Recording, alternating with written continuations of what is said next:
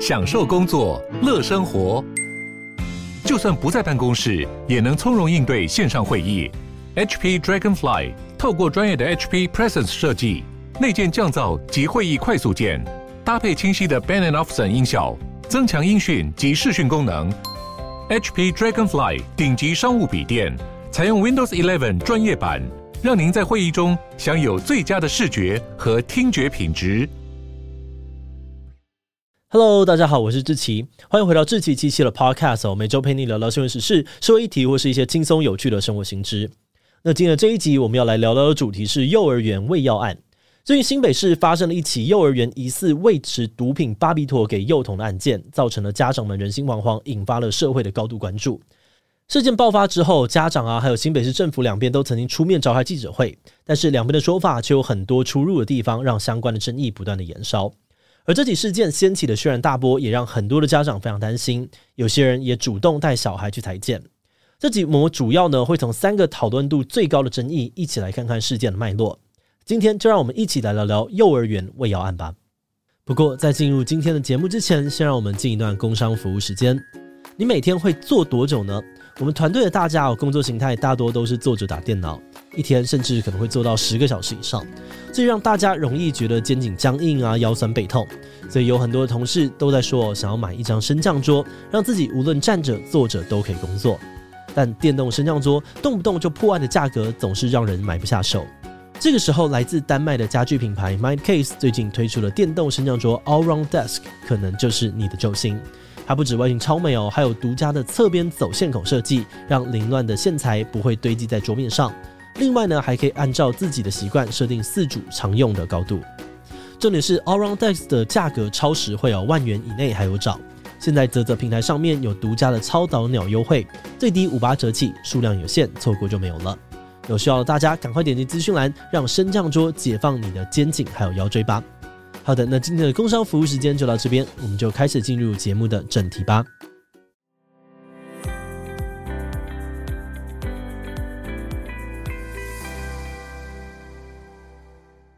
今年的四月，板桥有家长发现哦，自己就读幼儿园的孩子脾气突然变得暴躁易怒，甚至还出现了撞墙啊、扯头发的自残举动。家长试着询问原因，但小孩都避而不谈。直到家长再三的保证以后不必再上学之后，小孩才终于说出他的烦恼。所以孩子告诉爸妈哦，如果他在幼儿园的表现不好，就会被老师打，甚至还会被要求喝彩虹药水。而且老师还威胁他，不可以把这个秘密告诉爸妈，如果被发现的话，就会被老师处罚。后来他又发现，在同一所幼儿园里面呢，有其他的家长也因为小孩出现情绪的状况，四月底带去医院裁检，结果居然验出了两种药物残留，分别呢是巴比妥跟苯二氮平。这两种药物都是中枢神经抑制剂，主要用来镇静安眠。如果长期使用，除了容易成瘾，也会出现嗜睡啊、注意力不集中、记忆力还有判断力衰退等等的症状。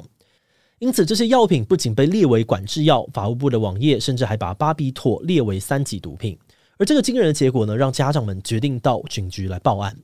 五月十四号，有三名家长到新北市海山分局报案，怀疑学校老师故意喂食幼儿药物，还有不当体罚。直到六月八号为止呢，已经有十七名家长报警。目前检调单位展开了两次的搜索，查扣了幼儿园的监视器主机、老师的手机、文书记录等等，用刑法的伤害、妨害未成年人身份健全发育等罪名，全案正在扩大侦办当中。而事发的这所幼儿园呢，也因为有很多的儿童的体内都验出了药物反应，目前已经被主管机关新北市教育局废止了设立许可，并裁处了最高罚锾十五万元。不过，就在六月十五日早上呢，又传出了细指有一名孩童的体内被验出了有管制药物残留，让很多人开始担心，这次喂药事件可能并不是个案。而这样子涉及到孩童健康安全的案件，也让家长们除了恐慌，更多的是愤怒。所以接下来我们会针对目前讨论比较高的三个争议，来整理这起事件的相关资讯。首先是家长们最关心的，为什么小孩体内会验出这种成分？是老师故意喂食的吗？这东西到底是哪里来的？是不是药物管制出了问题呢？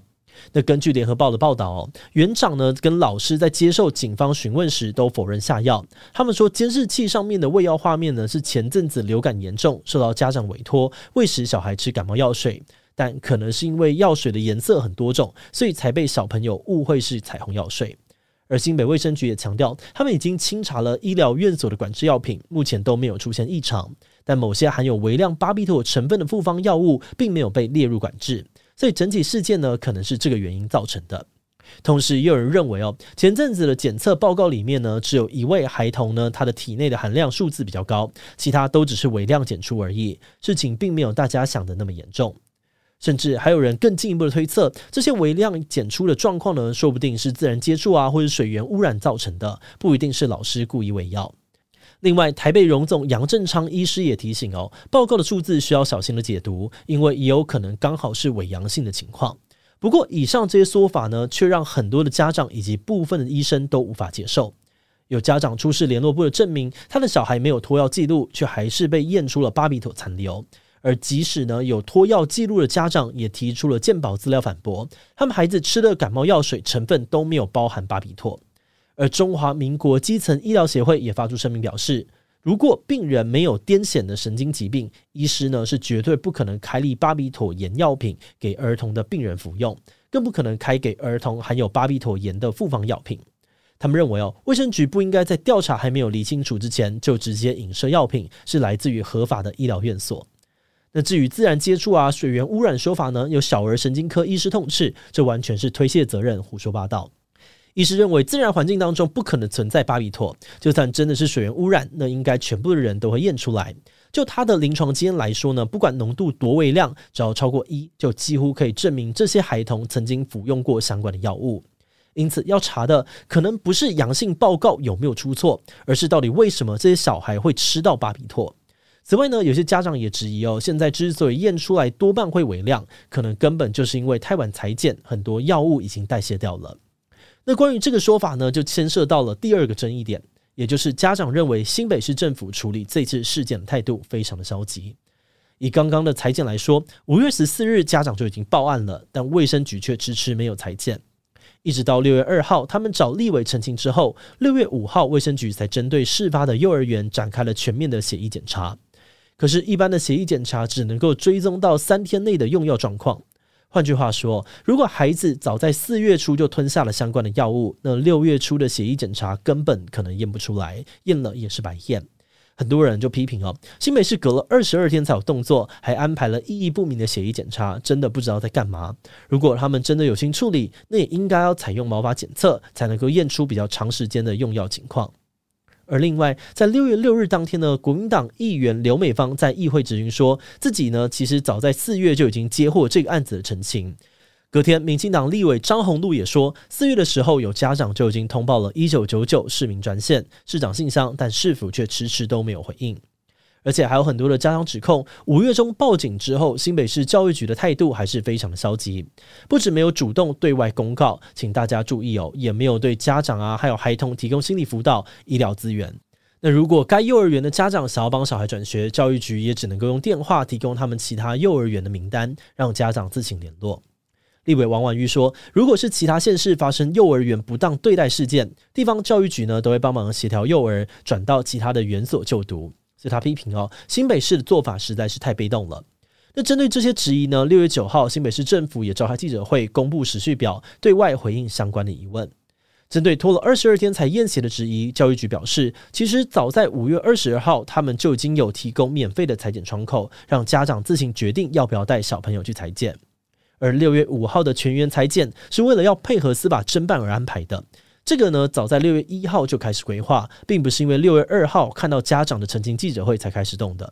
而至于为什么只验血不验毛发，卫生局长陈润秋解释，就他所知哦，目前没有任何的医院有提供毛发检测苯巴比妥的服务，但已经将有医院检验毛发的幼儿名单交给检察官，如果有医疗院所可以检验，就会安排后续的裁检。另外，新北市政府也表示，他们经查了市长信箱，四月的一九九九进献资料里面都没有这次案件的相关内容。而之前说四月有接到陈情的刘美芳议员呢，接着也改口说自己记错了，应该是五月十二日才接获陈情。那立委张宏禄也强调，当初会说一九九九只是引述别人的话而已，自己不是消息来源。而关于教育局非常消极的指控呢，新北市教育局回应哦，他们在五月十五号收到通知之后，就立刻前往幼儿园稽查。同时，社会局也启动了一对一个案追踪。从六月八号开始，教育局也提供一对一的咨询说明会，针对这个事件后续的医疗照护啊、幼儿转学的心理建设以及退费赔偿提供咨询，希望减轻家长的疑虑。不过，对于市府的回应哦，还是有些人不买单。立委罗志正就说，他们在询问几位家长之后，发现五月十五号根本就没有所谓的到园稽查。而且呢，虽然规划全员采检的时间比记者会早了一天，但也可能是因为知道隔天要开记者会，才赶快规划的。有家长指出，早在五月十二日，也就是教育局宣称他们展开稽查的前三天，该所幼儿园就直接对外公告说七月底会歇业。种种的迹象哦，让很多人怀疑新北市政府动作之所以会这么慢，可能是因为这家幼儿园的后台很硬。那针对这一点呢，有网友去起底幼儿园的负责人，结果发现，二零一八年他曾经各捐了十万元的政治现金给国民党的罗志强与丁守中，怀疑台面下他们有更多的接触。而除了新北市政府麻烦呢，另外呢，也有人觉得面对这次的事件，媒体们的表现非常奇怪。因为早在五月中呢，这件事情就在很多的家长群组跟网络论坛引起讨论，但当时的媒体都不报，一直到六月初才开始有，而且一直到现在，媒体是连哪间幼儿园的名字都不敢说，所以不少人怀疑哦，可能是有人刻意压新闻，甚至在事发之后，有网友发现，如果在脸书搜寻巴比托，会完全找不到相关的贴文，但如果换成英文账号或是用错别字，就能够找到资料。有人觉得这种管控言论的方式很中国，怀疑是亲中的祖克伯在搞鬼，或是脸书的上海办公室想要帮助幼儿园，或者是中国国民党压新闻，所以封锁搜寻。不过也有人觉得这些说法都太牵强了，缺乏证据，根本就只是阴谋论而已。针对国民党护航幼儿园的指控，罗志强表示，他收到的政治献金确实跟幼儿园负责人同名同姓，但这位支持者只有默默的捐款，并没有请托他做任何的事情。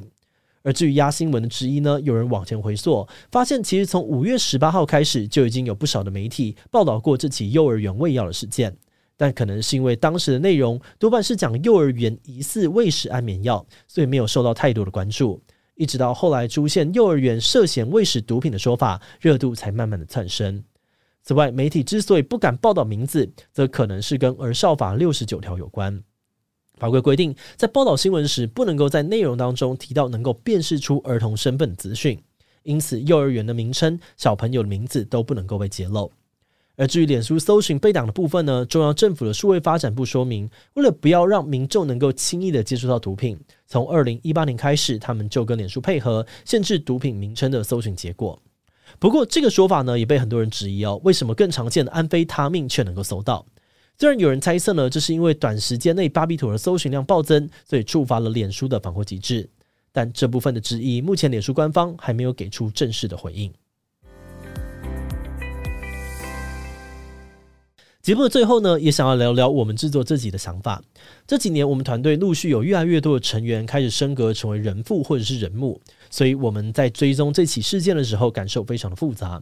如果以社会议题讨论的角度来看，我们承认哦，刚刚讲到的一些质疑确实都缺乏了充分的证据。尤其随着选举越来越接近，现在不管什么议题哦，都很容易牵涉到不同党派的立场，成为各方人马互相攻防的筹码。而在这种情况之下，一般大众接收到的资讯常常会更加的混乱。所以我们会认为，在最后的调查结果出来之前，如果是未经多方证实的指控，恐怕都只能先当参考而已。但是换个角度，以家长的立场来看呢，这个事件呢，在五月中报案，市府却一直到六月四号才发出第一篇澄清稿，这中间的等待肯定会让家长非常的担心，有没有可能自己的宝贝孩子在某一天也接触到相关的药品，成为受害者呢？毕竟大家最在乎的，一定都是小朋友能不能够平安健康的长大，所以我们诚挚的希望，一切的疑点都能够早点水落石出，相关案例只是个案，不会再扩大。所有被牵涉到的家长啊，还有学童，也都能够受到应有的照顾跟关怀。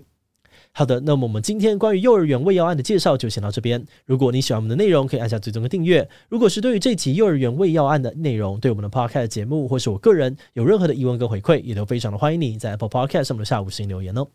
那今天的节目就到这边，我们就下集再见喽，拜拜。